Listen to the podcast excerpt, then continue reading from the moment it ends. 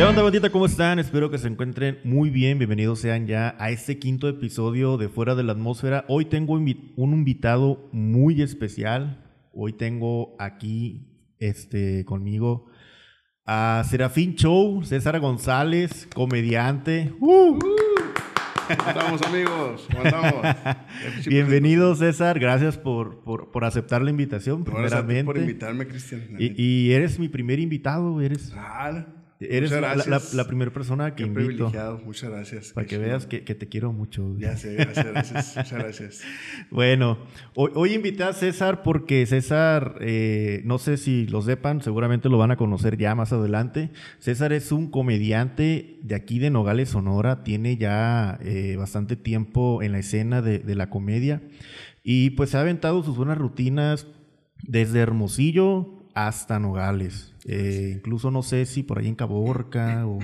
Caborca. Este, también estuvimos por Agua Prieta, este, Puerto Peñasco. Varias, varias. En Ciudad de México también estuvimos en un barecito ahí. Ve nomás, hasta la Ciudad de México anda este... Andamos a ver a, a qué le, a, qué le, a qué le pegamos. A hay- tiramos a ver a sí, qué no, hay, que, hay que darle a algo. Pues César, muchas gracias otra vez por estar aquí. Gracias a ti. Y te invité porque el tema del que quiero hablar hoy precisamente A es ver. algo que podemos compartir los dos, porque tú como comediante, en este caso, que tienes, que has creado personajes, por ejemplo, está la gringa, La gringa. la chuchey, la, la, la Sofía Shushei, que es una, una maquileña que así le decimos Ajá. nosotros, ¿no? También está el, el Cholo, el Caterpillar Triple G también, el Cholo que no puede faltar. Y, y tienes, acabas de hacer uno nuevo, ¿no? El, el que tiene acá acento de, oye mami, ¿cómo, cómo Ah, ha eh, estado? pues eh, eh, lo, estamos puliendo ahorita, este, es como un puertorriqueño, es como, como un quiero hacerlo como un reggaetonero así Ajá. fachoso con sus cadenas y eh, así, los aretes, como el tipo de Yankee, pues de, de, todo- de todos los tiempos, así, algo así quiero hacer. ¿Cómo nació este gusto por la comedia? Pues fíjate que no supe, no supe cuándo, pero, pero pues sí, sí, sí tengo yo así pues en mi mente, pues que siempre me ha gustado hacer reír a la, a la raza, ¿no? Siempre, eh, desde la escuela, desde, desde la primaria, siempre fui un morro que, que cachaba todo el tiempo a las maestras o a los mismos alumnos, ahí mis compañeros, a la hora que decían algo, yo les retachaba con, con algún albur o algo, o sea, siempre estaba muy despierto en esa onda de hacer reír a la raza, pues siempre trataba de, de- de dejar esa huellita ahí en el- en el día, ¿no? En el salón, de, de sacar la cura un rato y con, con los plebes. Pero en realidad yo pienso que con el paso del tiempo como que se me fue desarrollando, este, me empecé a dar cuenta pues que la gente de verdad pues sí le hacía reír, ¿no? Les gustaba, eh, pues ahora sí que pasar un rato conmigo, ahí no me invitaban en la escuela, en el cobach, me acuerdo que me jalaban en las gradas, eh, cállate para acá, no, que este morro está incurado, y, que, y luego me acuerdo que en aquel tiempo pues estaban el, el, el Polo Polo, todo lo que daba con los discos del Polo En Polo. paz descanse ya, Polo Polo. Sí, ese nos fue el, el rey. El rey. Pues el primer chiste que yo me aprendí fue de él y, y, y- y, pues tenía unos chistes muy buenos que me atrapaban. Cuando yo me aprendí esos chistes empecé a contarlos en la, en la prepa y, empecé a ver que sí jalaba, o sea, que sí le gustaba la raza. Y dije, pues por aquí es. Y ahí me ando yendo, ¿me entiendes? Ahorita, ahorita sigue siendo como un hobby para mí, ¿no? Pero sí tengo pensado en, en algún futuro, ¿por qué no? Pues poder vivir completamente de esto. Poder, poder, poder vivir de, de lo que te gusta, Así ¿no? es, así es, carnal. Ok, y por ejemplo, yo en el caso que a mí me gusta mucho la fotografía, co- como bien sabes, eh, yo inicié en la fotografía eh, por ahí del 2012 aproximadamente. Inicié de pura, pues de pura chiripa, se puede decir. Eh, empecé a tomar fotos en eventos, bueno, no en eventos sociales, sino en eventos de la misma universidad y ahí fui poco a poco aprendiendo a manejar la cámara, a tomar fotografías, a conocernos de este mundo.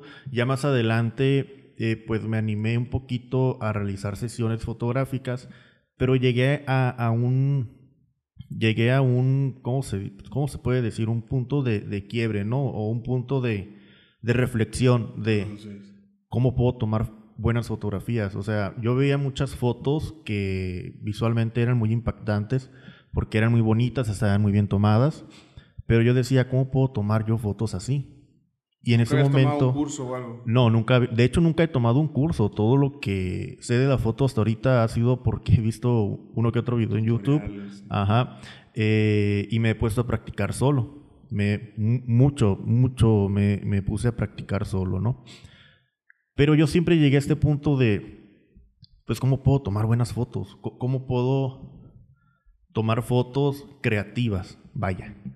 Okay, y es ahí en donde yo inicié mi proceso ya como fotógrafo creativo, se puede decir, mm. para, poder para poder comenzar a tomar este tipo de fotografías. Y yo no sé tú cómo comenzaste a crear personajes, o sea, cómo se te ocurrió. No sé si estabas sentado un día y dijiste, voy a crear un personaje. Y, y yo, por ejemplo, yo sí tuve que, que, bueno, desconozco cómo es el proceso creativo en el lado de la comedia, pero en el lado de la fotografía, el proceso creativo es, es pues ver literalmente el trabajo de los demás y aprender tecnicismos, ¿no? Aprender nuevas técnicas, aprender este, a manejar de diferente manera la cámara, la, los accesorios de, de, la cámara, flashes, lentes, uh, geles para los flashes, o sea, muchísimas cosas. Más aparte, lleva un proceso de edición en la computadora, que son herramientas que también tienes que aprender, este, porque te ayudan, vaya, a mejorar pues en cierto grado la, fotografía, ¿no? Que ojo, lo ideal de la fotografía es que desde la cámara la fotografía ya esté lista para que en los programas de edición hagas unos mínimos de retoques, unos mínimos detalles y queda la fotografía. Y, eso es el trabajo creativo e incluso de arte, porque la fotografía está considerada como, como un arte, pero muy pocos eh, llegan a ese nivel. Y en el caso de la comedia, ¿cómo, cómo eh, comienzas a ser creativo? O sea, ¿cómo dices, me está gustando esto? O creo que puedo, puedo crear algo a partir de aquí. O sea, ¿cómo llegas? Ahorita comentas que pues Polo Polo es, es uno de tus ah, principales comediantes que te inspiran, que admiras. Y a partir de ahí tú te creas un, un esquema a partir de, de, esa inspiración, en este caso de, de, Polo Polo, o cómo lo hiciste? ¿Cómo creaste tu primer personaje? Ok. Pues fíjate, Cris, que yo pienso que no, no fue meramente planeado nada, ¿no? Yo pienso que todo se fue dando. Desde el momento, como te digo, que empecé a ver que la raza jalaba, que yo contaba chistes y se reían. Cuando yo comencé a ver que, por ejemplo, a la hora de, de un chiste, eh, metías la voz, por ejemplo, de una mujer o metía la voz de, de una viejita, o sea, le, le, añadía yo esa, esa chispita, ¿me entiendes? Esa actuación, por así decirlo. Y me daba cuenta que jalaba más. Entonces dije, o sea, qué chingón eh, eh, hacer la voz de un viejito, hacer la voz de un niño, hacer la voz de, pues de algún personaje de Disney, por ejemplo. El primer personaje, me acuerdo que yo aprendí a hacer la voz, fue la del pato, el pato Donald. No, me acuerdo, Sabes que a mí me salía la, voz del pato Donald por ahí de la prepa, pero tengo muchísimo tiempo. Yo creo que es muy difícil. Ah, sí, es muy difícil. Yo estuve bien aferrado yo al principio no podía. Y una vez un señor, yo estaba chiquito, me acuerdo, llegó y me habló como el pato Donald y me impactó. Me impactó más y más y dije, oh, ¿será él el señor que hace la voz del pato Donald? O sea, me dejó, me, me marcó la vida, pues la neta. Entonces, a partir de eso yo empecé Ah, dije yo, pues si ya conocí a la persona que hace esa voz, yo también puedo hacerlo, pues, y empecé a, tratar de hacer la voz del pato Donald desde chiquito, y luego que de Barney, y luego que Bob Esponja. Entonces, al mismo tiempo que, que doblaba la voz, también actuaba. Sin darme cuenta, yo me movía, ¿entiendes? Entonces, como que se me fue dando, se me fue dando eso. Y esto de la comedia, eh, yo creo que al igual que tú, cuando miraste una buena foto y dijiste, a ver, ¿quién tomó esta foto? Me gusta su estilo. pienso que te vas enganchando de cosas que te gustan. ¿no? Yo este, inconscientemente me, me, me fijo, por ejemplo, en Franco Escamilla, este, en Daniel Sosa, por ejemplo. Me gusta mucho su comedia y la consumo. al darme cuenta que la, que la consumo, me doy cuenta, perdón, que, que inconscientemente hay veces que hago, hago, cosas parecidas a ello, ¿entiendes? Eh, entonces trato de alejarme de eso. ¿Por qué? Porque creo que me estoy este, aferrando a un estilo que no es mío. Entonces, cuando empecé, por ejemplo, con los personajes, eh, siempre fue viendo a otros comediantes. Por ejemplo, en este caso, Mar Chaparro, Eugenio Derbez. Eh, ya ves que tienen un chorro de personajes y siempre me, levantó la inquietud de, ah, pues yo voy a ser un cholo. Y, ay, cholo. O sea, yo creo que son típicos personajes que todo el mundo... ¿Cuál fue el primer personaje que creaste? Fíjate que fue, fue un abuelito. Fue un abuelito. Fue un abuelito. Y, ahorita no lo usas. No lo tengo. O sea, lo dejé de hacer con el tiempo. Y ahorita te, te, soy honesto, creo que no lo, no lo podría hacer. Si lo quiero hablar, no, no podría porque tengo mucho que no lo, no lo ensayo. ¿Y, cuál, era la, cuál era la dinámica del, del, abuelito? O sea, ¿cómo tú te, te desenvolvía siendo el abuelito? Había un personaje que era una abuelita de Omar Chaparro en un programa que se llamaba Black and White, no sé si te acuerdas. Mm, me suena, no, no, lo recuerdo. Bueno, tenían eh, un programa en Telehit, creo que era, eh, eh, se llamaba Black and White, entonces tenían una viejita, y la viejita estaba sentada así como en una silla así, pero era una mona, pues nomás, entonces hacían el, el, el close-up a la, a la mona esa, a la viejita, y el Omar Chaparro hacía la voz de la abuelita, pero parecía que ella estaba hablando. Decía, ay, qué bonitas mis criaturitas, o sea, pero con voz de mujer. no, güey, y yo, a la mar. Entonces yo quería, dije yo, pues voy a ser una abuelita, y así empezaba, ah, resulta que el otro día andaba con mis nietecitos. Entonces ya tratas tú de ir modulando la voz para que parezca un anciano lento, tratar de, hasta los labios, este, hacerlos como viejitos, pues, para darle el efecto lo más parecido posible, ¿no? Y pienso que viendo, viendo es como saqué mis personajes, inconscientemente, como te digo, eh, me atrapó el, niño, el, el, anciano, ¿me entiendes? El gangoso. Entonces, eso, cuando a mí me gusta algo, carnal, eh, independientemente de la comedia o lo que sea, si a mí me gusta algo, yo estoy bien aferrado, aferrado, aferrado, hasta que me salga. O sea, en el gimnasio, en, en, lo que sea, en cualquier trabajo que he tenido, este, trato de siempre de, aprender y hacer lo mejor posible lo que estoy aprendiendo, ¿no? y, y, también he notado que estás un poquito influenciado por Teo González, ¿no? Sí, carnal. ¿Te, gusta Teo González? ¿Te, gusta el estilo de Teo González? Sí, me gusta mucho el estilo de Teo González más que nada porque es una comedia blanca. Entonces, ahorita, hoy en día yo pienso que hay muchos comediantes que, que está bien, bien fregona la comedia que ellos hacen, pero siempre es como que ofensiva, ¿no? Y a la gente le gusta, ¿no? O sea, hay público para todo. Hay gente que le gusta que le estén mentando a la madre, ¿me entiendes? Pero mi comedia no es así, pues. Mi comedia va más allá de, del estar ahí, la interacción con la gente, estar insultándolos, este, estar albureándolos, ¿no?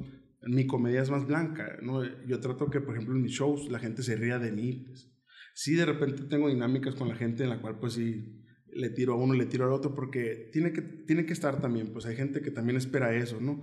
Entonces, eh, me gusta mucho la comedia de Teo González precisamente por eso, porque es una comedia blanca, es una comedia muy inteligente, es de los pocos comediantes que yo te puedo decir que son comediantes inteligentes, que saben cómo rematar, saben cómo llegarle a la gente, y es una comedia muy, muy estudiada, o sea, muy, muy estudiada, tienen sus tablas este, a la par todo el tiempo están dándote un chiste, dándote otro, y si ven que estás para abajo, tratan de, de revivir el show. O sea, una comedia muy inteligente, muy blanca. Por eso me gusta el estilo de, Teo González.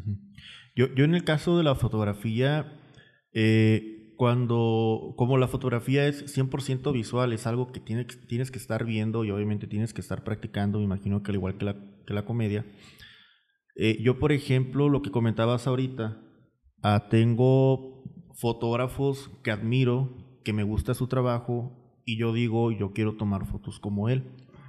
¿Tú tienes algún comediante que tú digas, yo quiero ser, yo quiero hacer comedia como él?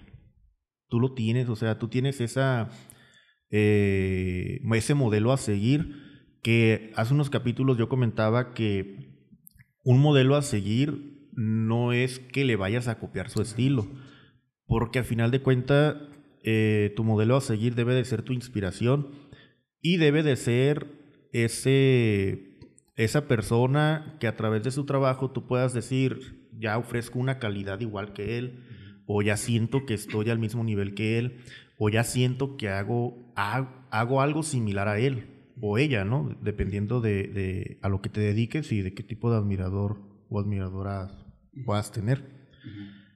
Y en el caso de la foto, bueno, eso es lo que comentaba, ¿no? En capítulos, en, capítulos anteriores, que tener este modelo a seguir te ayuda a seguir impulsándote eh, para poder alcanzar ese punto de calidad que quieres o ese punto de comedia que quieres llegar. Entonces, yo lo tengo, me imagino que muchas personas que nos dedicamos al ámbito creativo, sea fotografía, video, comedia, música, eh, no sé, pintura, no sé, incluso los que se dedican al, baile, probablemente tengan este, algún modelo a seguir. En este caso, ¿quién es tu modelo a seguir? ¿Quién te inspira?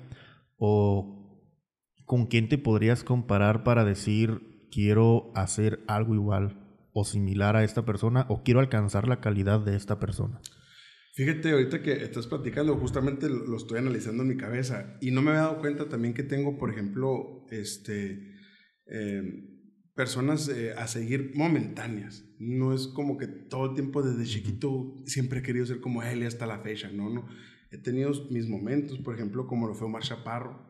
Omar Chaparro se me hace una, un, un comediante excelente, ¿no? Una persona bien fregona eh, Aunque salgan todas las películas que se, hagan. Eh, exacto. allá voy. Me gusta también mucho Eugenio Derbez, pero si, si ya me pongo a analizar, ya me pongo a irme a güey. Ahorita hoy en día me, me, he puesto como que analizando muchas cosas. La comedia, por ejemplo, de Eugenio Derbez, me gusta mucho él, cómo actúa, sus personajes, tiene muy buenos personajes y todo, pero también una vez me pongo a pensar en sus escritores, ¿no? Cuando él hace un sketch y él pues sale, participa y todo, me causa mucha gracia lo que dice, ¿me entiendes? Lo que hace, pero eso es, es, es, del escritor, ¿me entiendes? Entonces, él como comediante, lo admiro como comediante, pero se me hace más un buen actor, ¿me entiendes? Porque actúa muy bien y es lo que nos hace reír, ¿me entiendes?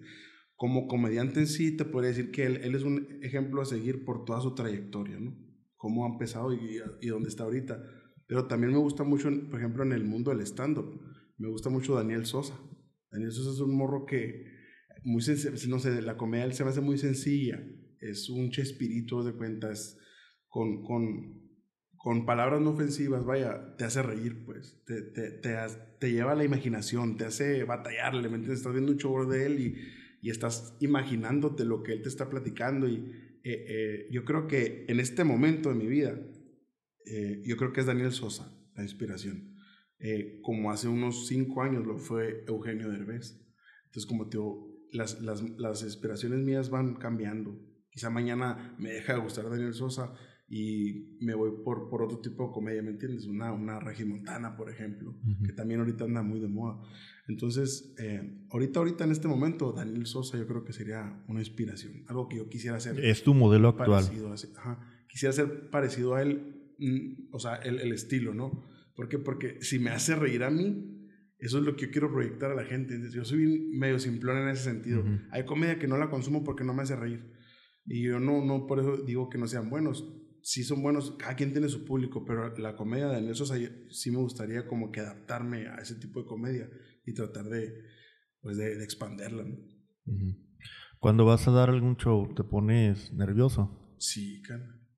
Sí, pues tengo muy poco, tengo muy poco dando shows este, prácticamente soy un pollito y pues sí me tiemblan las canillas. Antes de entrarle, sí me tiemblan y, y a veces trato de relajarme y todo, pero, o sea, fíjate que si me dan una fecha es que te vas a presentar en tres semanas en fulana parte. No creas que estoy nervioso desde ahí, ¿no? El nervio empieza como dos horas antes del show. E, ese nerviosismo yo creo que todo el mundo lo siente, ¿no? Cantantes, todo porque es el, es el nerviosismo de que quieres que todo salga bien, pues quieres que todo fluya, que no se te va a olvidar algo, este, yo creo que, que, que es por eso, pero, pero está, está suave, ¿no? O sea, no, ese, ese nerviosismo está chido sentirlo porque al mismo tiempo te activa una adrenalina que es la que te da un punch en el escenario, está, está perro. Yo creo que el día que deje de sentir ese nervio ya, no, me, ya no me va a gustar esto. Fíjate que yo también siento nervio, aunque es un trabajo de servicio lo que hago.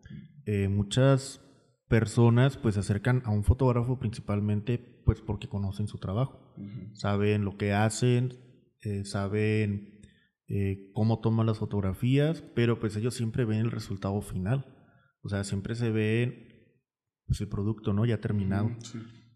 Y muy pocos saben el proceso que hay detrás, desde que llega el cliente y te dice, ¿sabes qué? Quiero eh, una sesión, no sé, para mi hija de 15 años, que es lo más común, que es a lo que me dedico actualmente, fotografías eh, de quinceañeras y, y, de bodas, que ahorita lo tengo un poquito pausado, pero ese es mi, mi fuerte, ¿no? Y en este caso, pues tengo contacto directo con el cliente, a diferencia tuya que tienes contacto directo con muchísimo público y a muchos les puedes gustar, a muchos no pero yo tengo contacto directo con el cliente y le, tiene, que gustar. y le tiene que gustar, exactamente. O sea, yo lo tengo de frente y yo lo estoy viendo. Y es como que si no le gusta, no es como que, ah, pues vamos a hacer otra sesión. El público paga un boleto por si me gusta o no me gusta. Sí, o sea, eh, siento que la aceptación eh, cambia un poquito, ¿no? Ajá, sí. La aceptación de, de- de tu producto final cambia un poquito y la mía es como que tengo contacto directo con el cliente, lo estoy viendo y si no le gusta algo, no es como que le pueda decir, pues vamos a hacer la sesión otra vez. no. O sea, viste a la niña otra vez, Sí, gasta oye, el no maquillaje, hay que gastar en lugar, el transporte, o sea, No me ha puesto a pensar eso, son muchísimas cosas para realizar una sesión. Entonces, mi preparación es muy diferente porque aunque lleve mucho tiempo tomando fotografías y aunque sepa cómo tomar fotografías, realmente nunca sé cómo voy a tomar las fotografías. Muchas veces tiene que ver en el lugar. O sea, hay muchos lugares que yo aquí en Nogales pues no conozco. Y pues hay lugares que ya conozco, en los que me siento cómodo tomando las fotos, eh, ya tengo el cuadro, ya tengo la imagen, y es algo o una foto que previamente tuvo un trabajo creativo que ahorita nada más llego y lo pongo, Sí, eh, sí, sí. lo echo a andar Ajá, sin ningún problema. Pero hay lugares que no conozco sí. y llego y lo primero que tengo que hacer yo como fotógrafo es analizar el lugar. Siempre que llego a un lugar, este, tengo que analizar el, Estar viendo el cuadro. Sí, ¿no? exactamente. ¿Dónde va? Aquí o acá, sí. si aquí está bonito y muchas veces he llegado a buscar el lugar, eh, pues ahora Google, una herramienta súper fantástica que buscas el lugar y te aparecen fotografías del lugar y en muchas de las ocasiones te aparecen fotografías de fotógrafos que ya, fueron ahí. ya fueron ahí. Y ya ves, ves un buen ángulo. Y ahí. ajá, y entonces no es como que les copias, pero dices, si él pudo sacar una foto aquí en este cuadro, pues entonces yo puedo sacar una foto también en un cuadro muy similar. Te y lo he hecho andar. Te recargas Sí, poquito. claro, O sea, no o sea- la idea, pero te apoyas. Pues no estamos inventando el hilo negro tampoco. E- Exactamente, o sea, y no es copiar a final de cuentas porque... es inspirarse en el trabajo. del otro. Exactamente. Eso, es inspiración. Sí, sí, es inspiración. Y que agradezco, ¿no? Que agradezco que existan esos fotógrafos que vayan antes, porque al final de cuentas yo como tú también voy empezando.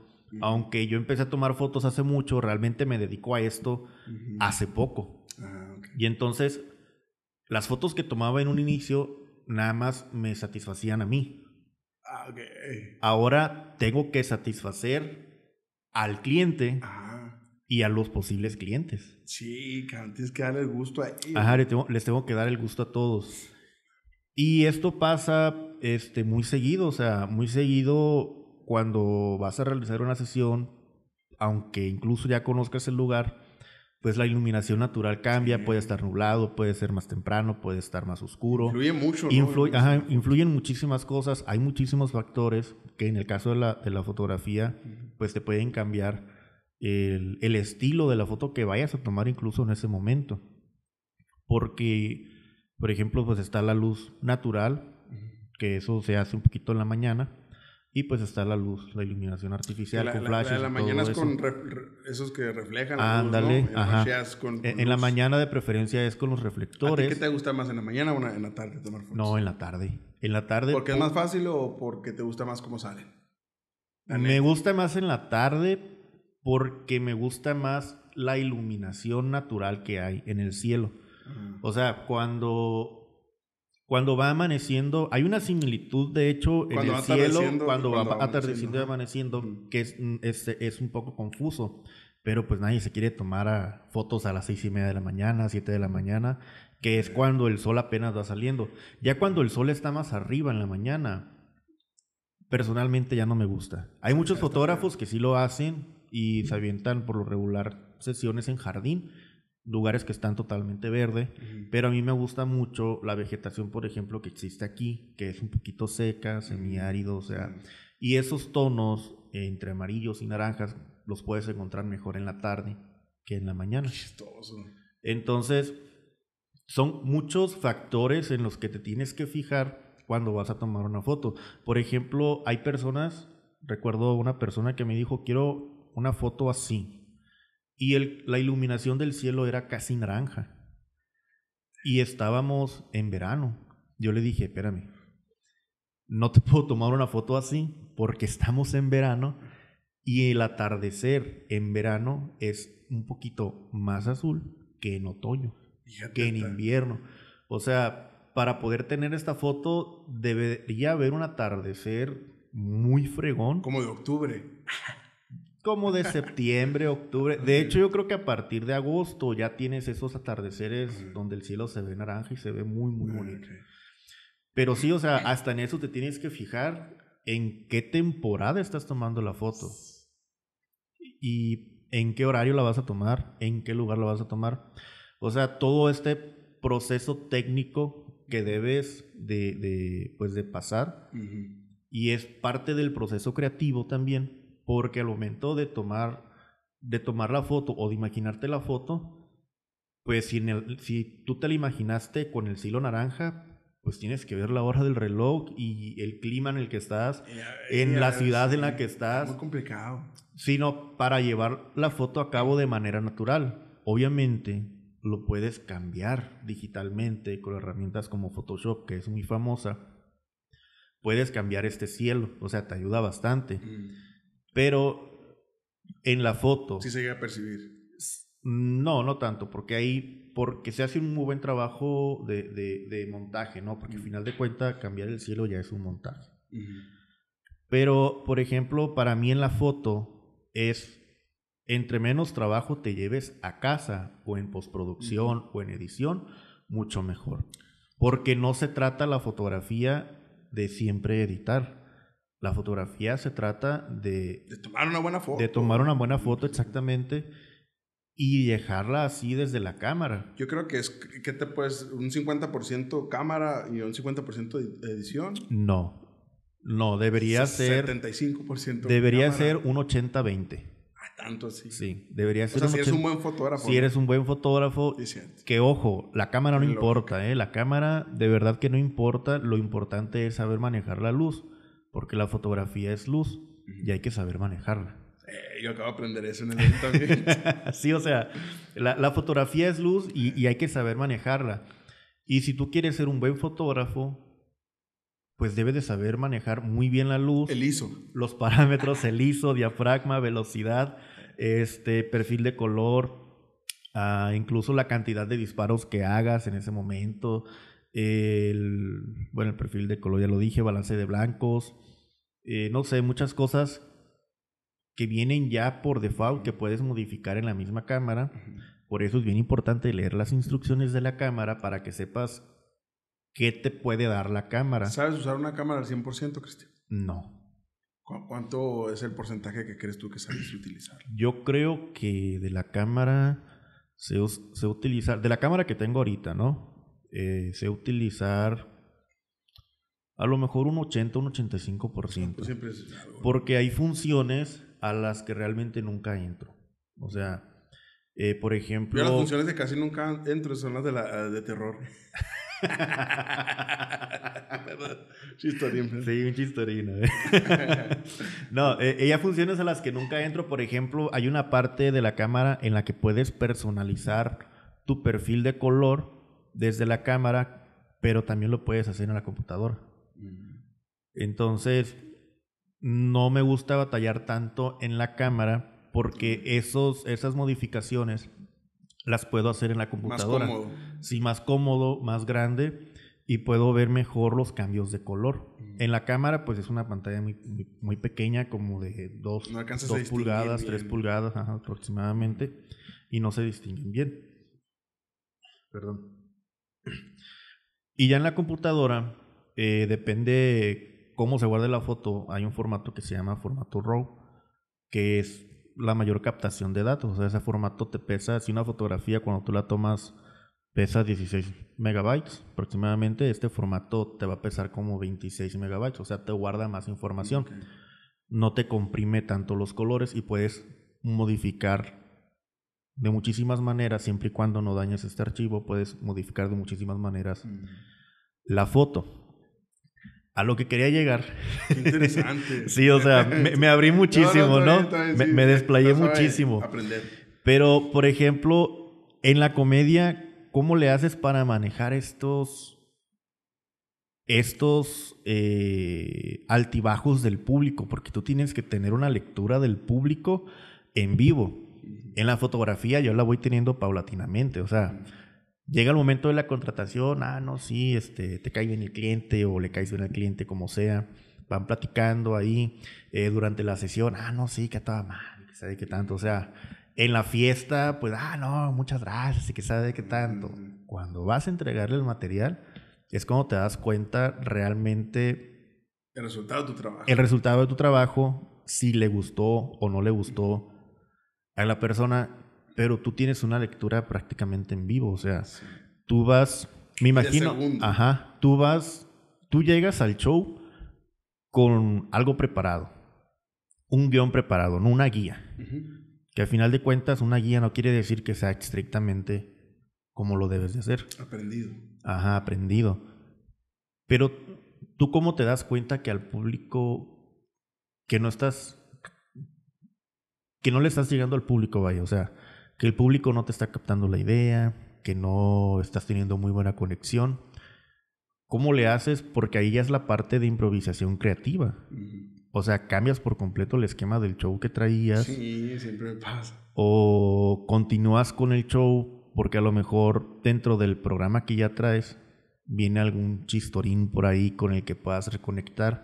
O sea, ¿cómo haces este cambio durante el show eh, según la lectura del público, según vayas pues viendo a la gente, ¿no? Sus reacciones. Pues fíjate que obviamente sí, como dices tú, todos traemos nuestro acordeón ahí, ¿no? Eh, yo siempre trato de, traer algo ahí, eh, alguna listilla, y por ejemplo mi show se basa mucho en chistes, entonces trato de traer siempre ahí un acordeón de chistes. Y, y siempre traigo, no sé, tres chistes y después de esos tres chistes traigo un, un muy buen chiste. Yo tengo un muy buen chiste que sé que nunca me falla, que sé que ese chiste me va a levantar el show en dado caso que se esté cayendo. Pero trato siempre de, de, cuando bajo, desde que bajo, tratar de conectar con la gente. Trato de sacudirlos, trato de captar su atención y decirles, hey, o sea, son míos, pues. Esta noche son míos y desde aquí les estoy dando a entender cómo, cómo va a estar el show. Aquí el que trae las riendas soy yo.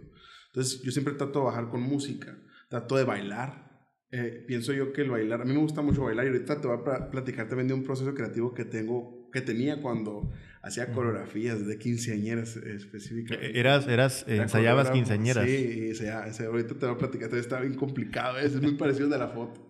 Eh, y bueno, bajo, trato de, de, captar el público, entonces hay mucha gente que la neta eh, es público. Esto pasa más cuando, cuando voy a abrirle a un comediante eh, que el público no es mío, el público realmente es del comediante al que yo le fui a abrir, ¿me entiendes? Y el público a veces es muy celoso, es así como que, ¿para qué me tiran a este güey si yo ya quiero que venga el mío? Pues, ¿me entiendes? O sea, hay gente que así piensa. Entonces yo trato de atacar a esa gente, trato de atacarle, trato de, me subo, me planto en el escenario y me suelto, me suelto. Al principio sí hay un nerviosismo, ¿no? Pero dentro de... E, es como, como el round de estudio que tienen los boxeadores, ¿no? Sabes, el primer round nunca se van a tirar a matar con lo que traen o las técnicas, ¿me entiendes? Siempre es como que más de estudio, estar estudiando al otro, a ver, ¿tú qué traes? A ver, yo, si te, si te pego por aquí, a lo mejor doblas tantito, ¿me entiendes? Entonces, es, es, es, puede llegar a ser muy rápido e, ese, ese lapso de tiempo en el que me doy cuenta qué les gusta y qué no. Por ejemplo, hay veces que si los veo muy, muy guangos, este trato de tirar unos chistes, unos chistes por ahí que, que nunca fallan, por ejemplo, el de los gangosos, se nunca falla. Eh, la, pues tengo, no quiero decir ahorita porque no sé qué puedo decir y qué no, pero hay muchos chistes que, que yo sé que, que, van a conectar. Entonces, lo que yo trato de hacer es eso, irme, ir conociendo al, al, público, irlo estudiando y donde yo escucho que hubo una risa, digo, ah, es por ahí. O sea, ¿te gusta esto? Te voy a ver por ahí entonces. Y de repente si los vuelvo a sentir acá y les lanzo otro, otro, otro chiste por acá, otro as bajo la manga, lo recupero. Y es una lucha, o sea, es una lucha todo el show. Este, pero bendito sea Dios que desde que estoy dando shows, me doy cuenta desde que me gano al público, trato de ya no lo, ya no lo suelto, pues, no lo suelto y lo traigo y lo, lo, lo zarandeo como un gatito cuando trae un ratón así que no lo quiere matar, primero juega con él así y ya cuando llega la final, la parte final, tiramos el chiste para rematar y ¡pum! Explota la bomba. Ese es el proceso creativo. Ahí es cuando ya dices, ya me gané a esta gente, o sea... Claro, sí, sí, ya, sí. ya, ya, hice conexión. Ya respiras, ya respiras. Sí, cuando yo bajo, bajo, bajo con miedo, ¿no? Bajo como yo creo todos por esa, esa, ese primer impacto que vamos a tener yo, yo y el público. Pero una vez que ya, ya se empiezan a reír, ya digo, ya, ya les hice la manita de coche aquí, ya me lo llevo facilito. Ya cuando se ríen es que ya doblaron las manitas, ya. ¿Te ha tocado algún público muy difícil que de plano no, no, se rían o se rían de el 100% que fue, se ría nada más el 20, 25%? Fíjate que sí, de hecho el último show que di creo que fue uno de los más difíciles porque la gente ya estaba cansada. Este, tenían más de dos horas y media sentados en la silla y pisteando, ¿no? Y, y como quiera que sea, la gente sí se cansa, ¿no? La gente a veces sale de su trabajo, es un show de jueves, este, la gente sale de su trabajo, va y se baña y, cuando llegan al show ya llegan cansadones y empiezan a tomar, pues la cheve les da más para abajo, entonces influye mucho en el lugar en el que estés y a la hora que salgas a, dar el show, ¿no? El día también. Y ese día me acuerdo que estaba como que la raza muy apagadona y, y yo no podía bajar porque todavía no llegaba la, la, persona que, pues ahora sí que el estelar, ¿no? Entonces cuando ya me toca bajar yo ya así los noto enfadados, los noto así como cansados, el lugar donde estaban sentados no era muy cómodo, que digamos, ¿no? Y quieras o no, como tú piensas en todo lo de la foto, de que esto y que el otro, uno también como comediante piensa eso, ¿cuánto tiempo tiene la gente sentada? ya está ambientada, está borracha, todo eso. Entonces ya cuando, cuando llegas y hay ese, ese primer topón, yo pienso que ya analizas y dices tú, bueno, me la voy por aquí, me, creo que si me voy por aquí me va a dar un buen resultado. Y al final casi siempre, casi siempre es así. Por eso es que luchamos todo el, todo el show ahí dándole, dándole, dándole. No rajamos. ¿A quiénes te ha tocado abrirles, este, pero que sean comediantes que tú admires? Pues el Teo González. El Teo González, este, fíjate, te voy a platicar hoy bien chistoso que nada más le platico a mi esposa. Y es la segunda persona que lo sabe. Bueno, vamos a hacer varias. Ah, no, sí. bueno, ¿cuántos nos están viendo ahorita? No, pues no sé. Ah, ¿tú, no, tienes el contador ahí? No, no tengo aquí el contador. No estamos en vivo. Bueno, pero que sea un secreto a voces, ¿no? Fíjate que eh, muchas, muchas de las cosas que yo hago en mi vida empiezo haciéndolas por hobby y terminan siendo hobbies, ¿no? Eh, ahorita la comedia, en ese, en ese lapso estoy. Estoy en un lapso donde estoy disfrutando. Fue un año donde pasaron muchas cosas eh, empecé de, de, nada y empecé, y perdón, y terminé haciendo cosas muy, muy grandes.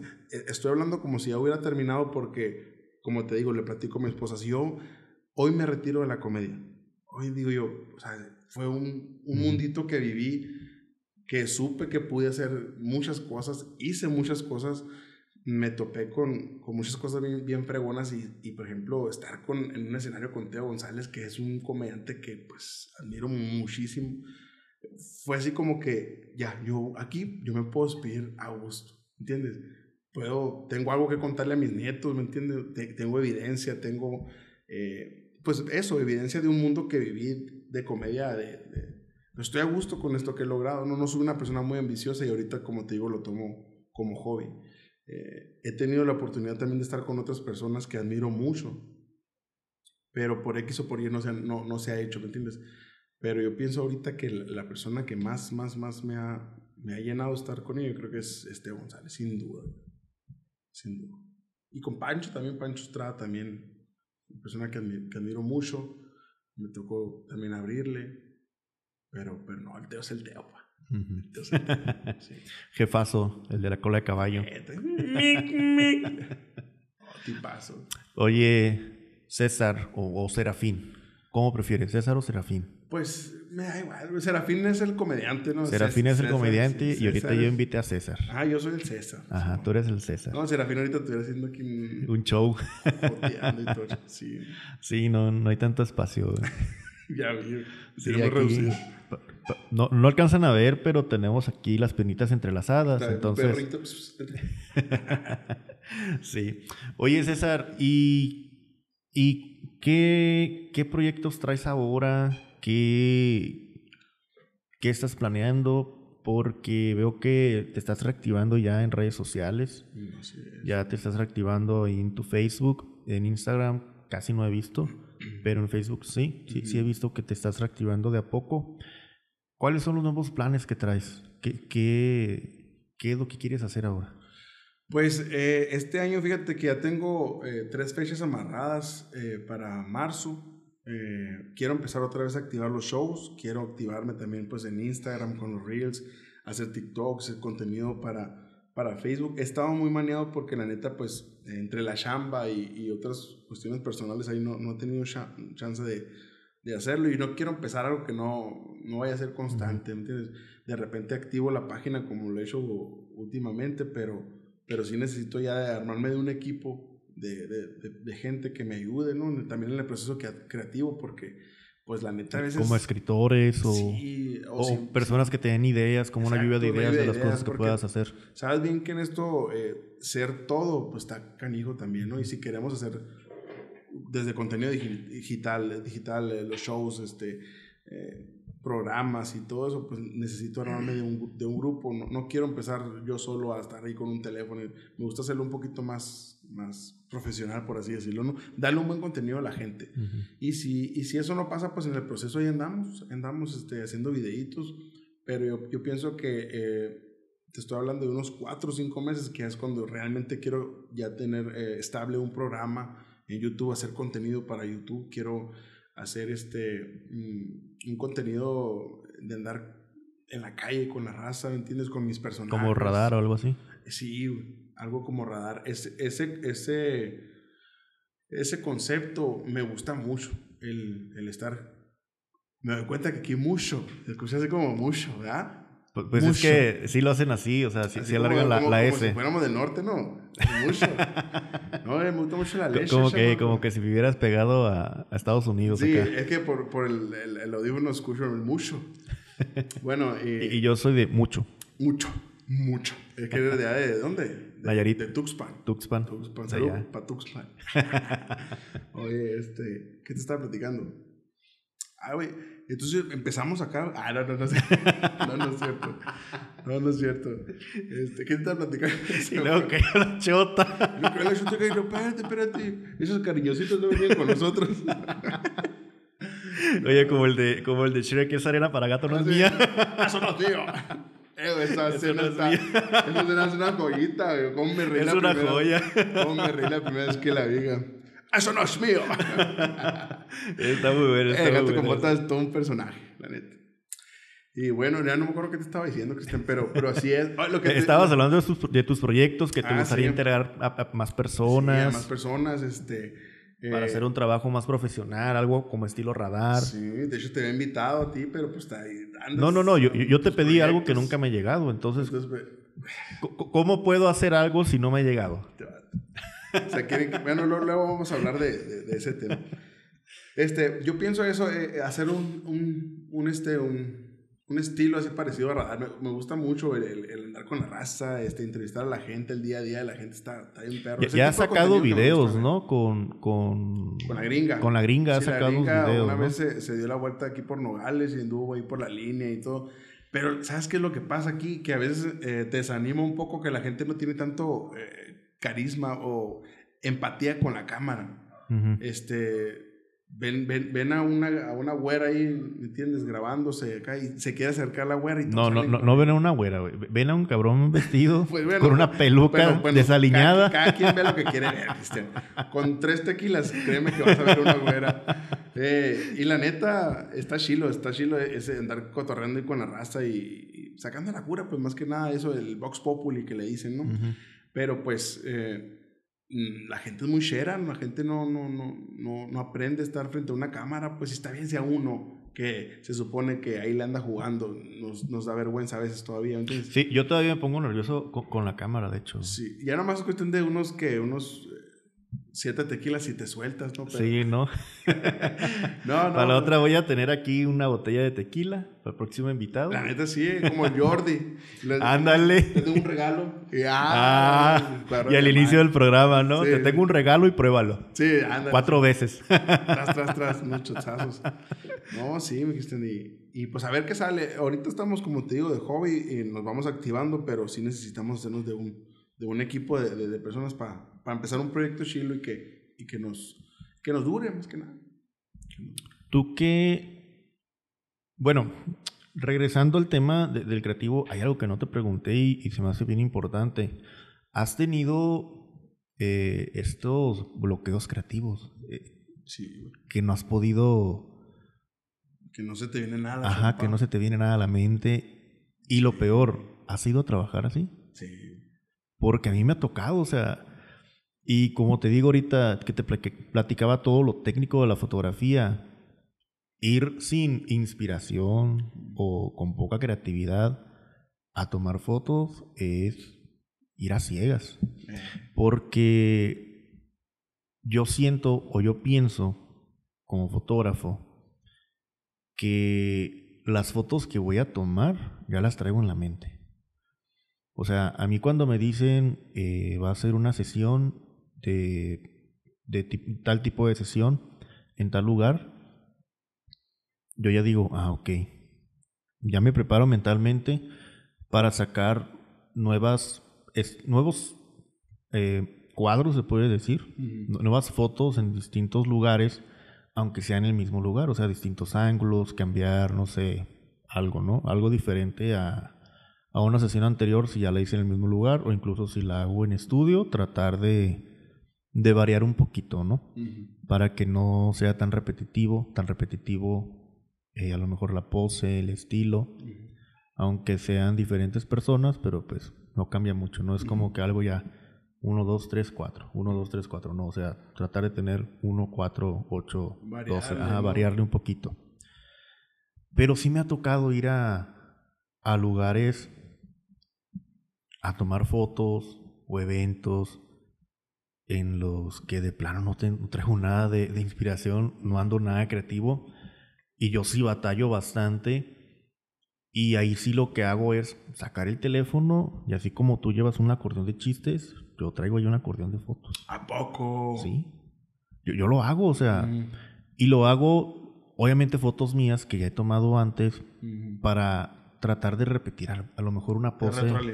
Ajá, una retroalimentación. Tratar de repetir alguna pose en ese lugar, tratar de, de hacerlo así porque eh, pues se toman muchas fotografías en sesión y son muchas sesiones las que se hacen y aunque por ejemplo tal vez no tuve un trabajo muy habitual como un fotógrafo ya con ciertos años de experiencia tiene, uh, sí te puedo asegurar que hubo un tiempo en el que tomaba fotografías aproximadamente cada 15 días.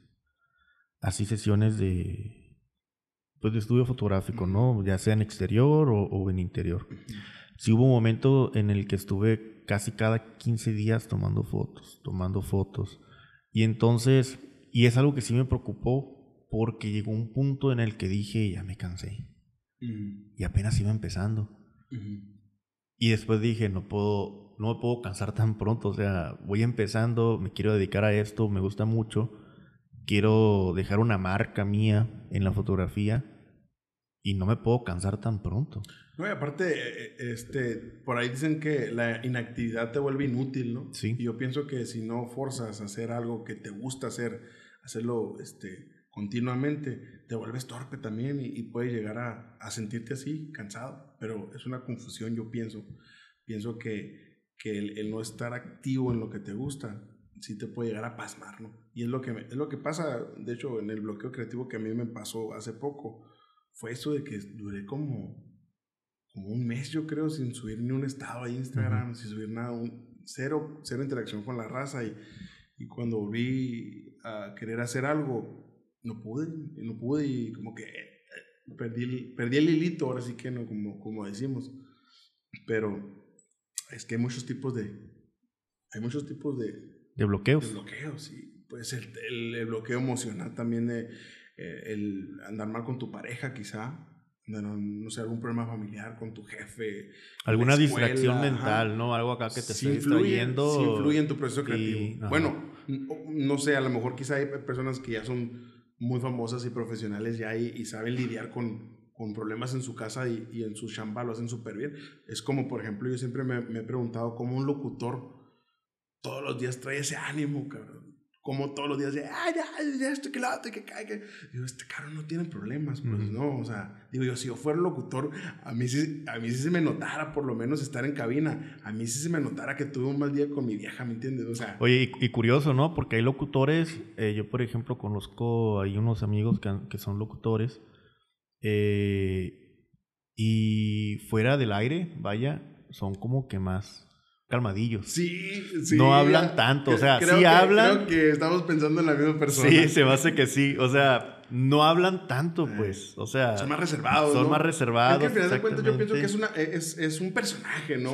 El, el, locutor entra en un personaje, no es, no es, no tenemos a ese, a ese amigo que es locutor en las fiestas. Eh, claro que sí, están los totopos, claro que sí, está la salsita, vamos. O sea, no son así, pues, pero es un personaje en el que ellos entran. Yo, yo trabajo con uno que sí es así, fíjate. Sí, ah, ya, sé quién es. ¿Sabes que estaría chilo? Bueno, lo que lo vas, lo a invitar, me imagino. sí, sí, más adelante. Que te platique cómo está el show, la vida del locutor, cómo suena afuera, ¿no? A ver si, ah, claro que sí, estás aquí. No creo que se bañen gritando y. No, ni yo. O dormido. Pero, está chila la vibra de los locutores, de la neta que siempre, siempre quise ser locutor también por ese lado de que son bien alegres. Pues, y es lo que me, me, gusta mucho a mí, la, la raza que, que alegra a la, a la otra raza. Es, está chingón. Y, bueno, existen también tipos de locutores, porque hay locutores muy serios, ah, hay locutores que son meramente informativos, o sea... Periodistas. Periodistas, vaya. Y están estos locutores que normalmente escuchamos en las radios locales, que tratan de animarte con su voz, con las dinámicas que traen, con las canciones que están poniendo, eh, bastantes cosas, ¿no? Y existen los locutores, por ejemplo, eh, yo allá en Nayarit, eh, hubo un momento en que estuve en, eh, en, radio de la universidad donde iba y era pues, algo tranquilo y era muy informativo, o sea, sí trataba de darle esa chispa un poquito más fresca, pero al final de cuentas era algo muy formal, era algo que tenía como una línea que seguir eh, y aunque la información la llevaba yo, pues había una línea que seguir, no me podía exaltar tanto. Ya cuando te ponen reglas. Ajá. O sea, ya cuando te limitan bastante. Sí. Por ejemplo, que ahorita que te dije que no dijeras groserías, o sea, ya vi que te... Sí.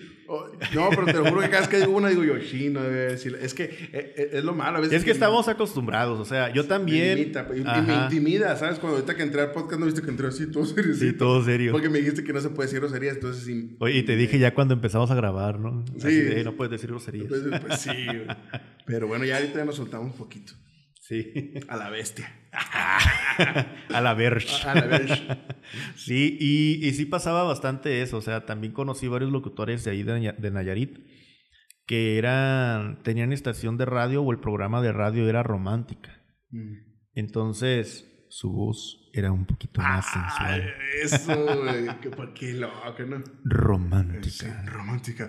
97.3. Ay, tú acá en el carro, ¿no? Oye, me acordaste a alguien que quiere hacer la voz romántica y siempre le sale sensual. Ah, sí, sensualona. Ya, Sensualona acá. Estamos en 93.k N3. Mm.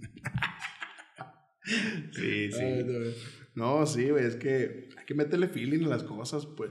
Fíjate, te, voy a decir, ahorita que estamos hablando de, los locutores, también conocemos a uno ahí en el Jale, que antes estaba en una estación donde, una estación pop, ¿no? Una estación, este, sí. ya sabes, ¿no? Este, Fresca, ajá, sí. algo juvenil. Y era muy bueno, y yo me gustaba escuchar esa estación por escuchar su voz y, y su dinamismo, y es muy versátil a la hora de hablar, y, y, también tiene personajes ahí, ¿no? Tiene un personaje que es el cholo y, y cambia su voz ahí. Y, y de repente lo cambiaron, bueno, no sé por qué ya no, ya no trabajó en esa emisora y después se fue a otra. Y, y era una de, de, de, este, regional mexicano. Es, todavía está ahí. Y él se metió en un papel como ranchero y, y habla así, ¡Ah, ¿qué va la raza? ¿Qué va, compa? O sea, cambió totalmente, o sea, un cambio radical. No, es que te tienes que adaptar, me imagino, o sea, así como, como por ejemplo, me voy al ejemplo con la fotografía, hay muchísimos estilos de fotografías y te tienes que adaptar. O sea, tú tienes tu propio estilo, tú tienes tu propio gusto, pero cuando cumples el objetivo o el gusto de un cliente, te tienes que adaptar a lo que el cliente dice. Por ejemplo, ahorita tú decías que tu comedia es muy blanca, pero también pero también te, te, yo te he visto que te metes con el público, pues o sea, entonces ahí ya no es tu estilo, pero tienes que hacer este cambio, te tienes que adaptar. Una, pues para conectar en este caso con la persona que te está escuchando o yo con el cliente que estoy atendiendo y pueda salir algo bien de esa, de esa adaptación. Y pasa exactamente lo mismo, supongo que con cualquier profesión sea locutor. oferta y demanda. Bueno, excepto los médicos, ¿no? Que ellos se especializan en algo y, mijito, ahí te quedaste y ahí sigue. Porque te sigues especializando ahí. Ah, sí, claro. Pero, pues, o sea, hay, muchas profesiones que tienen esta, esta variable, ¿no? Esta, esta adaptación de un estilo. Vámonos, esa metamorfosis, sí, eso. Ya nos pusimos muy intrínsecos. Sí, sí. está poniendo muy denso. Sí, ya estamos filosofando no, pero mucho. Es que sí, es una metamorfosis como, o sea, eres una oruga y de repente te conviertes en una mariposa, en lo que sea que tú hagas. Y yo, claro que sí. No, sí, claro. Fíjate, ahorita que estamos platicando este, del proceso creativo, cuando era, era coreógrafo, yo era daba clases de, de, de, baile, ¿no? hip hop, este, ¿no? Cositas más, más urbanonas. Y, y trabajaba en una academia y al mismo tiempo que daba clases también hacía bailes para quinceañeras, bailes sorpresas. Pero era, era eh, muy difícil porque la quinceañera te avisaba un mes antes de su quinceañera. Entonces, tienes que enseñarle a bailar a los chamacos. Que es muy difícil. Sí, o sea, es bien difícil. Ya tengo mis 12 chambelanes, 13, hay unos que 15 chambelanes, no sé quién le dijo. Eh, eh, y, no, pues, y todos saben bailar, no, sí, pero no, la verdad, los ensayos son más papas y, y tú, en, en, lo que los enseñas a bailar, ya se te fueron dos semanas, compadre. Entonces, ya cuando quieres empezar a, a cuadrar la, la, coreografía, este, yo lo primero que hacía era, ¿dónde va a ser tu quinceañera? No, pues que en fulano, en fulán salón. Ah, puedes pagar bien. No, deja tú eso, fíjate. Malamente pensando, en vez de pensar eso, pensaba yo, a ver, Oye, espérame, espérame, que, que, hay fotógrafos que sí hacen eso, ¿eh? Sí hay fotógrafos que hacen eso, o sea... Dependiendo de, de, dónde es, le agregan un cerito más. Sí, sí. Yo, yo conozco, yo conozco a dos fotógrafos que hacen eso. Aquí. no, no, no los voy a quemar, no los voy a quemar, pero... Pero sí, o sea, hay fotógrafos que hacen eso, que dicen, a ver, este, tú estás pagando por un evento privado y, por ejemplo, estás, no sé, a ver, que no quiero decir lugares. No, no, no, no, pues. No, no quiero decir lugares. Arco iris. El, arco iris, que está ya yendo para un rancho que se llama Masca, no sé qué. mascabado. Eh, mascabado, no sé. Y pues no es barato la renta para el evento. Y es un lugar grande. Y o sea, ahí tienes que llevar un escenario grande. Y tienes que llevar pues muchas cosas. Y es un, es un área como para 200 personas, que ya de entrada 200 personas es un friego de gente. Implica mucha logística. Exactamente, y hay fotógrafos que se hacen eso. O sea, que es, es una mala práctica por desgracia, porque cada fotógrafo busca su mercado, ¿no? Y sobre todo cuando vas empezando, pues vas, vas buscando tu mercado. O sea, a lo mejor mi mercado son personas que me pueden pagar de esta, esta cantidad y órale, ahí le entro. Y hay fotógrafos que dicen, es que mi mercado es de esta cantidad a esta cantidad. Ya te estoy hablando de tres ceros. O sea, y es algo que, que, van viendo, ¿no? Pero si hay fotógrafos que dicen, ah, tu evento es en tal salón, que nomás por rentarlo te cobran 100 mil pesos. Pues el paquete de fotos te lo voy a dar en 50. Sí, pues eh, saben que. Y te ofrecen exactamente lo mismo que otro la paquete. gata, pero revolcada con, diamantitos. Exactamente. Sí, también. Yo creo que también, o sea, se acopla también mucho a cualquier tipo de, de oficio, ¿no? También. Eh, si me contratan también para un sí, ven el poderío económico del cliente y aquí con dinero baila el perro. Sí, el chiste es que tu chamba lo valga también. O sea, tú puedes cobrar lo que tú quieras, pero, claro. compadre, o sea, me estás cobrando tanto, tu chamba no vale esto. O sea, también hay que ver eso, pues, o sea, no, no, no venderse nomás así al bravazo. No venderse muy alto y entregar algo muy bajo. O sea, siempre buscar esa, ese equilibrio, ¿no? O sea, yo, yo puedo ofrecer cierta calidad en mi trabajo y por esta calidad de mi trabajo te voy a cobrar que tanto. al final de cuentas se, se, se ve, se nota todo. Sí, y, y conforme vas avanzando, pues puedes ir cobrando más, porque conforme vas avanzando, vas aprendiendo, ya sea por tomando cursos, te vas más un hombre, experiencia, te vas sí, te vas fama. haciendo de un hombre, pero también está el tema, también está el tema de que te vas haciendo de herramientas, por ejemplo, yo en mi caso, o sea, yo siempre pienso en foto, yo en mi caso las herramientas de fotografía no son baratas, o sea, una cámara no es nada barata. Y una muy buena cámara te anda en 50 mil pesos, o sea, e- es, es muy caro, pues, o sea, todo, todo lo que tenga que ver con fotografía y video es muy caro. Y hay personas que no te pagan este, lo que estás ofreciendo. Por eso digo que hay fotógrafos que aplican de, es que mi mercado es de aquí, de 50 para arriba. Y hay personas que dicen, no, pues es que mi mercado es de 15 para arriba. ¿Por qué? Porque pues van viendo la calidad y a lo mejor son fotógrafos también que van empezando, personas que van empezando y quieren hacerse de un nombre, como acabas de decir. Y sí, está la mala práctica también, que empiezas y das barato. Eso. Y ahí le das en la torre a todo el mercado. Sí. Porque al rato el cliente dice, no, es que fulano me da tanto y me cobra tanto. Me da más que tú y me cobra menos que tú. Sí. Pero pues Sí, no, comparas calidad y es como que, bueno, es que tú estás pagando por esta calidad y esta calidad. Y pues cada quien tiene también su proceso creativo muy diferente, Mm. cada quien tiene un ojo diferente en el caso de la fotografía, cada, ve- Sí. cada quien ve cosas diferentes. Y es lo que se cobra a final de cuentas. O sea, yo no te estoy cobrando cuánto me costó la cámara, cuántos flashes tengo. Eh, a lo mejor sí te estoy cobrando cuánto tiempo te voy a dedicar para la sesión, para tu evento. Pero también te estoy cobrando mi creatividad, te estoy cobrando eh, entregarte un buen trabajo, algo que te guste Tiempo. tiempo. Este, o sea, te estoy cobrando todas estas cosas porque yo sé la calidad que tengo y lo que te puedo ofrecer. Así es. Entonces, y hay muchas personas que por desgracia no lo entienden así, pues, o No, sea, y, y no saben valorar también. no, el- sí, o sea, creen que la fotografía es llegar con tu cámara y picarle un botón y vámonos, sí, Ricky. Mejor le imprimo yo. dice. Sí. Ajá. Ándale, mejor le imprimo yo. El Xerox. Ah, Ay, no, no, que no, puede- ser, marca. Perdón, perdón. La- mejor en el, en el centro de copiado de la esquina. sí.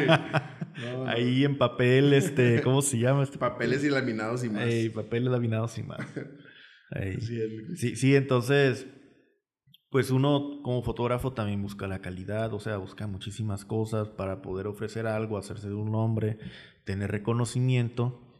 Y lo que todo fotógrafo quiere es tener un reconocimiento, bueno, tener trabajo, Sí, sí, para primero que nada. primero que nada, pero también tener un buen reconocimiento por ese trabajo. O sea, que tú vayas, no sé, te doy un ejemplo, eh, que vayas a Hermosillo y, ah, mira, es que el César es un comediante y un fregón. Hace muy buenos shows. Y ya de Hermosillo te vas más para el sur, a Culiacán. Y ya de Culiacán, a lo mejor Expandes, te vas expandiendo, o sea. Exacto. Y pasa lo mismo con el fotógrafo, o sea, el fotógrafo se quiere, quiere, quiere ir expandiendo su mercado, quiere abrirse nuevos caminos, pero pues hay muchos fotógrafos que nada más son fotógrafos, son fotógrafos porque saben tomar fotos Del diario. del diario, o sea, son fotógrafos porque te sacan a lo mejor tres eventos en un día, pero son fotos planas, por decirlo así, o sea, fotos pocos creativas, son, fo- son fotos que nada más es para retratar lo que pasó. O sea, no te captan algún tipo de emoción, no te captan Como para algún documentar momento. nada más los eventos. Sí, no, no. Ándale. Y son así de esos fotógrafos que llegan en automático con su flash. Y este la, la- el lente, todo lo que pueda captar el lente. Porque entre más se vea en la foto, mejor, según ellos. En exclusiva, Cristian Carrillo dice que todos los fotógrafos de Nogales son unos holgazanes. no, no, no, no, no, no. No, no, o sea, hay fotógrafos de aquí mismo de Nogales que mis respetos, o sea, se la rifan. Y te puedo nombrar, ahorita te puedo nombrar cinco sin ningún problema, que yo digo, qué fregón, o sea, se la rifan. Este, le tienen amor a la fotografía, le tienen amor a su trabajo y le tienen amor a la creatividad y tratan de tener esta metamorfosis que, que, que de la que dijiste ahorita.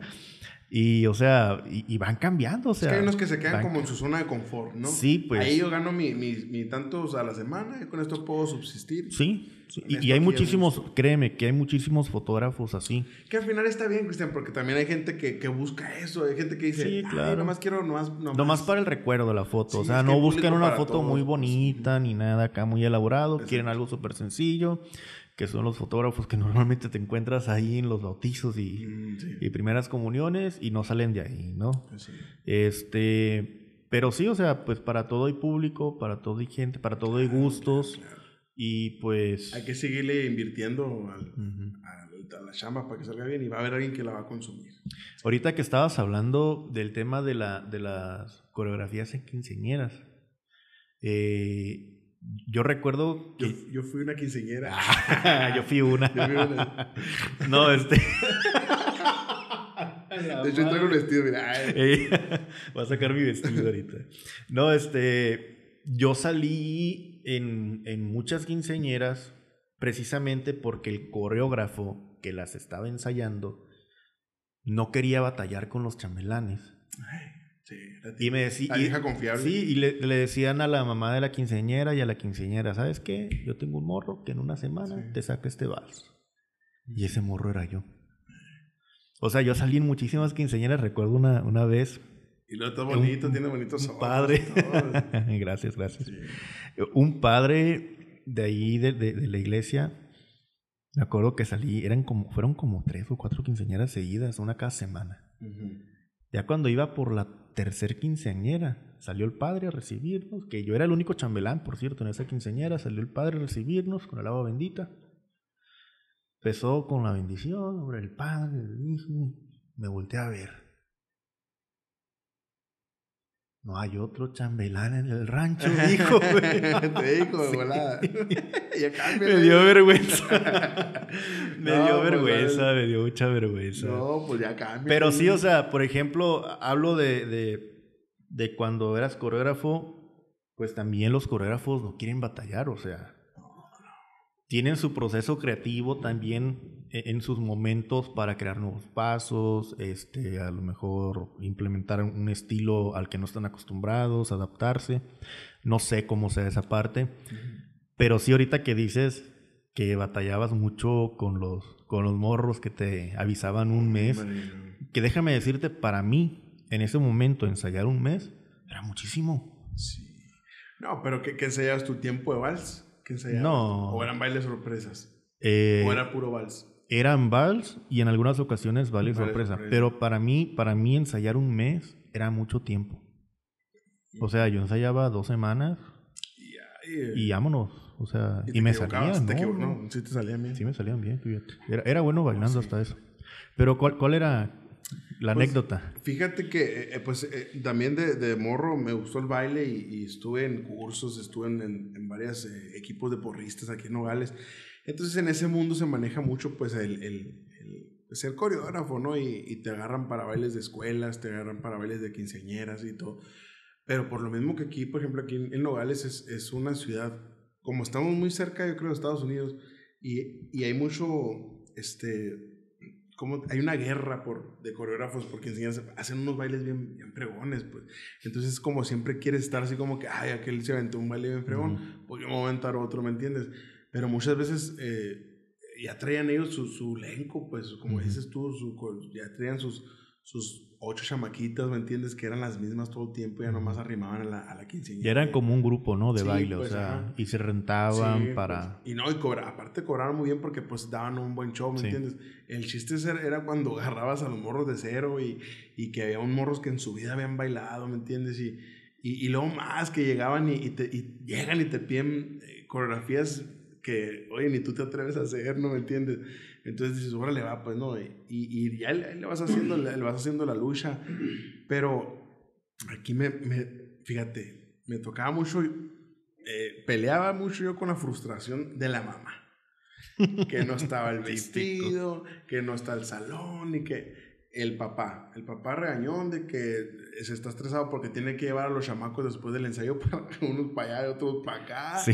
Y entonces llega un punto en el que ya a una semana de la quinceañera explota todo y la mamá, ay, pues ya no va a haber baile entonces. Es un pancho la típica. La, tipa, la, típica de, es que no saben bailar, ya no va a haber baile. No, lástima que no puedo decir groserías si no te dijera unas que he escuchado.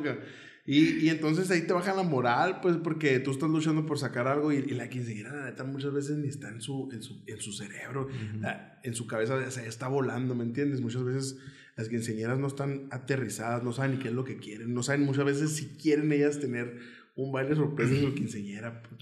A, mí, ahora que, que, mencionamos las quinceañeras, a mí me, me ha tocado batallar muchísimo con las quinceañeras para tomarles fotos. Algo que siempre hago cuando empiezo a tomarle las fotos de quinceañeras es, la primera pregunta, ¿te gustan las fotos? No, pues que sí. Ah, ¿y te has tomado fotos? No, pues así sesiones, no, no, pero tu ¿Cinchones no? No, en sesiones. Ah, cinchones no. ¿Qué pasó? y yo dije, ah, cambio. No, en sesiones. Y, me dicen, no, pero así con el teléfono. O sea, te has tomado fotos que dices, ay, tómame una foto así. Ay, no, pues que algunas me dicen que no, otras que sí. Y las que me dicen que no, híjole, para sacarles una pose. Son muy tímidas, este la gran mayoría de ellas son tímidas, eh, eh, son nerviosas. Y algo que también me gusta hacer mucho es que cuando les voy a tomar fotos, normalmente van, va el papá, va la mamá, hermanos si tienen, va el tío, va la tía, no sé, o sea, van familiares. Y normalmente digo, me voy a quedar con la quinceñera, sola nada más, le voy a tomar fotos a ella Necesito una persona de su familia que nos acompañe y nada más ellos dos. El resto, a ver qué hacen. Allá los quiero lejos, no los quiero que la volteen a ver, que los alcance a ver, o sea, no quiero eso. Para que no se cohiba, ¿no? Sí, para que se suelte. Y entonces ahí es otro trabajo como fotógrafo que tienes que realizar, que es ganarte la confianza de la modelo, del modelo, o sea, ganarte la confianza para que una se sienta cómodo contigo, generes este vínculo este, temporal en lo que tomas las fotos y tienes su evento para que se acerque a ti y te pueda dar una sonrisa natural, eh, se sienta cómodo con las poses que estás haciendo o incluso te diga, ay, es que no me gusta esto, no me siento cómodo. Que se sienta con la confianza de decirte. Sí. Y eso es algo que tienes que generar, eso es algo que tienes que, que generar porque no puedes lanzarte así nada más este, a los leones sin saber domarlos. Por dar una, una, frase, ¿no? Sí, sí, sí, claro. Eh, y, y, sí, o sea, así tiene, así tiene que ser también la fotografía, tienes que crear este vínculo de confianza y luego ya que creas este vínculo de confianza, ya puedes desplayarte abiertamente con la persona a la que le estés tomando fotos.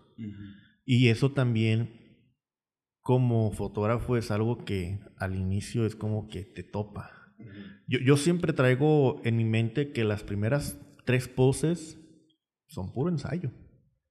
O sea, yo tomo las fotos, pero para mí son puro ensayo porque normalmente como son personas que no te conocen, son personas que jamás te han visto y me ha tocado que yo nunca conozco a la quinceñera, en este caso hablando de quinceñeras, hasta que hasta que le voy a tomar las fotos porque normalmente va el papá o va la mamá a, hacer el contrato, a preguntar un sinfín de cosas, a decirte qué quiere, o sea, y nunca va eh, la festejada, ¿no? La quinceñera.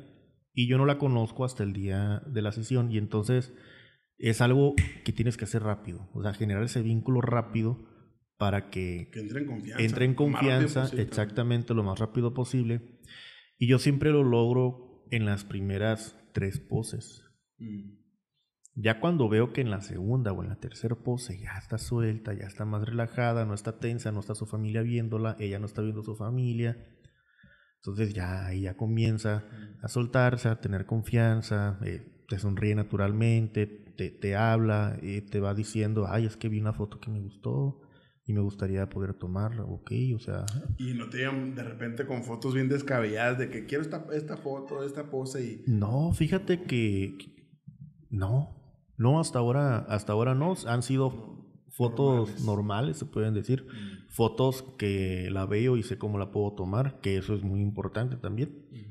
Eh, y, y no hacer exactamente igual, ¿no? O sea, al final de cuentas el fotógrafo le pone su propio estilo también. Así como tú le pones su propio estilo, el fotógrafo le tiene que poner su propio estilo. y, y, así, o sea, vas, vas trabajando con las personas y conforme vas trabajando con más personas, ya encuentras modos más fáciles de conectar. Ya sabes que a lo mejor eh, contando un chistecillo ahí, este, o funciona mucho lo de, por ejemplo, yo cuando las, poso, las pongo a posar, perdón, ah, lo que hago es yo hacer la pose primero. Ah, Y me veo así de, o sea... Para que se rían. Para que se rían, exactamente. Y ver intención, para que le Ajá, para que vean la intención. Y les digo, si a mí me salió, a ti te puede salir mejor. Si a mí me salió. si a mí me salió. a ti también te va a salir. Entonces, y, y ya ahí pues generas este vínculo y ya la, la, muchacha se va soltando y, la persona que va contigo también se va riendo y esta persona de su familia que se va que, se va conmigo en lugar de ser una persona eh, que sea para burlarse o hacer cualquier comentario fuera del lugar eh, te sirve te ayuda a ti para para para que la persona a la que le estás tomando foto entre más rápido en confianza. Más, pues. Exactamente, se Aunque también de repente agarras a la persona equivocada y te llevas a la mamá y hay unas mamás que... No, no, fíjate, yo siempre les pregunto, es que yo siempre les pregunto, en este caso a las quinceañeras, ¿no? yo siempre les pregunto, ¿con quién te llevas mejor? No, pues con fulana. A ver, fulana, ven para acá. Te vas a ir con nosotros, nos vas a acompañar para tomar fotos. Los demás se me quedan aquí. Y muchas veces no es la mamá. A veces es una hermana, a veces es una amiga que va con ellos, eh, una prima, no sé, este... Una tía. Sí, o sea, muchas veces no es la mamá, pues, o incluso puede ser la abuela, o sea, quien sea, pero siempre es una persona con la que ella se sienta en confianza con esa persona y tú ya vas generando el vínculo con ellas dos. ¿Como cuántas fotos tomas, por ejemplo, desde que empiezas, por ejemplo, en un evento, una quinceañera, es que en la mañana son las fotos y todo. Desde que empiezas ese día hasta el día del evento, ¿como cuántas fotos más o menos tomas? Híjole. ¿Y con cuántas fotos te vienes quedando, o sea, en realidad? Pues es que depende del contrato. La verdad depende mucho del contrato. Por ejemplo, si haces un contrato con fotos establecidas, por ejemplo, 100 fotos. Ah, si el paquete incluye 100 fotos, quiero 10 en la iglesia, quiero 10 en el rancho, quiero 10 en... Sí, o sea, tú como fotógrafo, el cliente no te lo dice. Ah, tú como fotógrafo ya vas diciendo, ah, pues tomo tantas aquí, tomo tantas acá. O sea, vas tomando lo más importante de cada cosa. Por ejemplo, en la iglesia, pues lo más importante, no vas a tomar fotos durante todo el sermón, porque nada más está hablando el padre, no tiene caso, ¿no? En el caso de las quinceañeras eh, católicas, porque las cristianas pues son muy diferentes también. Que también hay, que también hay, en este caso el pastor se agarra... Un culto ahí. Ajá, un sermón, este, no sé. Eh, y ahí, por ejemplo, a lo mejor en la iglesia tomo algunas, no sé, 70, 100 fotos. Y ya de, esa, de esas fotos, pues ya elijo las mejores. ¿Y por qué son, tantas fotos? Porque a lo mejor tomé cinco fotos del mismo ángulo. O sea, a lo mejor fue un movimiento. Ajá, y, ya, son, ya, fueron, ya se fueron cinco, ocho fotos. Que en realidad, al final de cuentas, en total a lo mejor tomo 10 ángulos, 15 ángulos. Y al final la persona es la que elige las fotos. Depende del tipo del contrato también. Porque cuando son fotos establecidas, yo no le puedo decir a la persona, y sabes qué, ahí te van tus 100 fotos, porque a lo mejor de esas 100 fotos, 10 no le gustan. Entonces lo que yo hago es de que, ¿sabes qué? Aquí están todas las fotos que tomé, nada más elige 100. Ah, ok, está bien. En cambio, si el contrato es por hora, la cobertura es por hora, ahí ya se entrega todo el material. Si yo tomé, por darte un ejemplo, bueno, en promedio se toman como 100 fotos por hora aproximadamente. Y si yo tuve una cobertura de 4 o 5 horas, a lo mejor entrego unas que unas 300 fotos, unas 400 fotos. Y a muchos fotógrafos se les hace mucho, a otros dicen, no, yo entrego hasta 700 fotos, o sea, depende mucho tu estilo, depende mucho del cliente también, este, al que le estés tomando fotos. Si se presta el lugar también. Así se presta el lugar, exactamente, a eso iba, de hecho, si se presta el lugar, si se presta eh, a, la persona, bueno, a la quinceñera o a los novios que le estás tomando fotos, porque hay novios que no se prestan o hay quinceñeras que de plano no se prestan y tú por más que quieras tomar fotos, o sea, no, no sale. Y ya te vas limitando, o sea, me acuerdo que una vez una señora me dijo, ay, pero ¿por qué sale así todas las fotos? Yo así, ¿qué quiere que haga? O sea, pues sí, ya, sé ella, ¿no? Ya sé ella, ya no soy yo. Y lo siguiente que hice en la siguiente fiesta fue, dígale a su hija que sonría, porque si no, va a salir con la cara choca en todas las ¿En la pastelada dices tú o qué? No, no, no, durante toda la fiesta. Ah, durante toda la fiesta. O sea, tú ya te acercas a decirles a ellos, ¿sabes qué? Sonríele un poquito, mija, porque traes una carita que nomás no. Y si te toca, por ejemplo, que no sabes qué foto elegir por las caras que tiene la chamaca, o, se te, se te Sí, sí, bastante. Bastante porque, por ejemplo, a mí me gusta mucho, yo sí tomo bastante fotos porque me gusta mucho la captura como de los momentos. Entonces, para poder capturar una expresión, a lo mejor debo de tomar de 5 o 10 fotos a lo mejor de, la misma secuencia. y ya de esa secuencia a lo mejor ya saco una o dos fotos que me gustan. Y saco bien, pero el resto es un... Es, desperdicio. Es un desperdicio, o sea, son muecas, muchísimas muecas, a lo mejor incluso en algunas ocasiones eh, me salen movidas o alguien me movió o alguien me estorbó. O sea, son varias cosas, pero son varias cosas que como en la foto social te tienes que adaptar muy rápido y tienes que tomar la foto muy rápido también. O sea, yo cuando estoy en un evento, por ejemplo en una boda civil, ¿no? En un lugar, este, en un salón de eventos, pues están los novios en el centro, este, dando la espalda a los invitados normalmente. Y yo lo que hago es caminar a todo alrededor para encontrar un ángulo. Y ya después de caminar alrededor ya empiezo a tomar las fotos. Porque ya digo, este ángulo me gusta, este ángulo me gusta. Ajá. Pero ojo, yo nomás voy viendo el ángulo, no voy viendo qué hacen los novios. Ya que si los novios hacen algo cuando yo estoy en ese ángulo, una, que la gente no me estorbe, los invitados no estorben. Dos, que pueda capturar el momento de lo que sucedió y que sea una muy buena foto. O sea, son muchas cosas, pues, o sea, son muchas cosas que a lo mejor nos dedicamos a ámbitos diferentes, pero el proceso creativo es, el proceso, ajá, el proceso creativo es el proceso creativo y lo tienes que trabajar y lo tienes que pulir y tienes que mejorar porque ya es lo que quieres dar, ¿no? Lo que quieres ofrecer. Así es. Y hasta dónde quieres llegar también. Así es. ¿Tú qué le dirías a las personas que están pasando ahorita, por ejemplo, a los comediantes que tal vez vayan iniciando, este, las personas que, que nos puedan llegar a escuchar, que están buscando algún tipo de inspiración para comenzar a hacer sus, sus propios trabajos, sea lo que sea que se dediquen? ¿Tú qué les dirías a esas personas que están pasando por este proceso creativo o a lo mejor por un bloqueo creativo? O sea, ¿tú cómo lo trabajarías? ¿Cuál es el consejo que les das? Pues primero que nada, yo, pienso que, tienen que estudiarse, hacerse un, análisis ellos mismos de... A todos nos funcionan procesos diferentes. Por ejemplo, a mí me, me, sirve mucho cuando me llega una, una idea para algún personaje, algún video o lo que sea.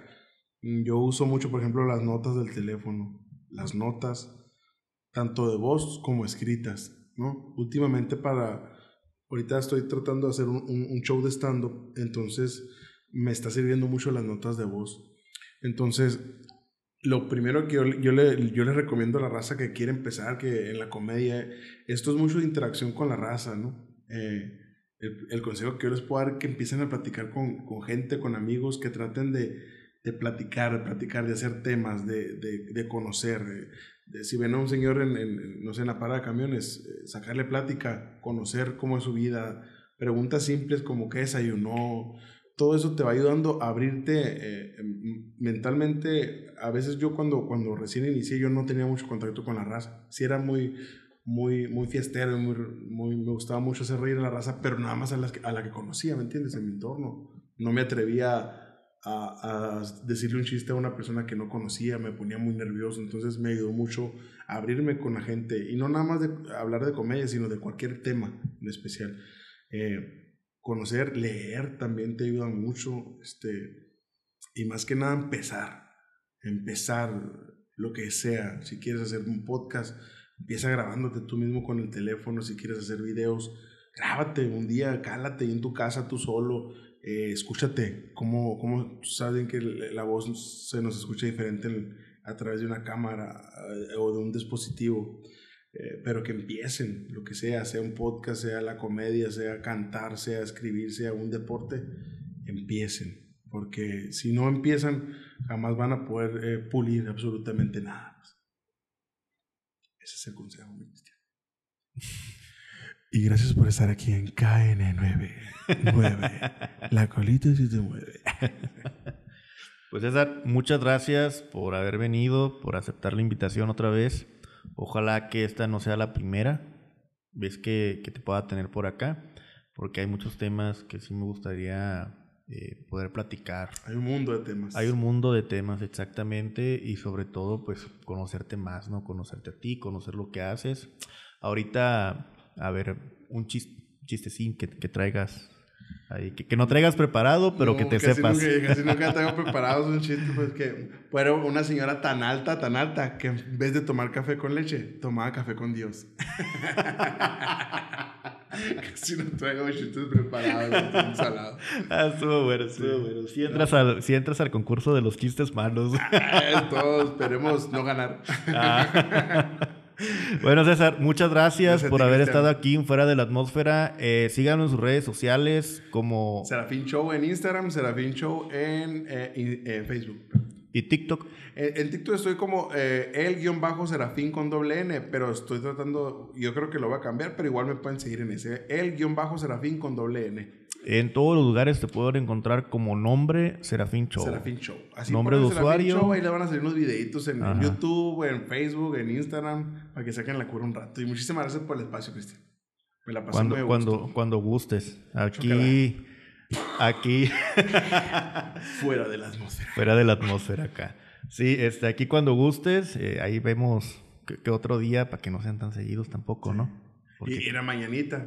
Sí, la Para andar con más pila. Ahorita estamos sí, y no haya problemas en el camino. sí, y luego les platicamos qué sí. bueno, César, eh, muchas gracias. Mi gente bonita, eh, nos estamos viendo el próximo jueves aquí en su podcast que está fuera de la atmósfera. Chao.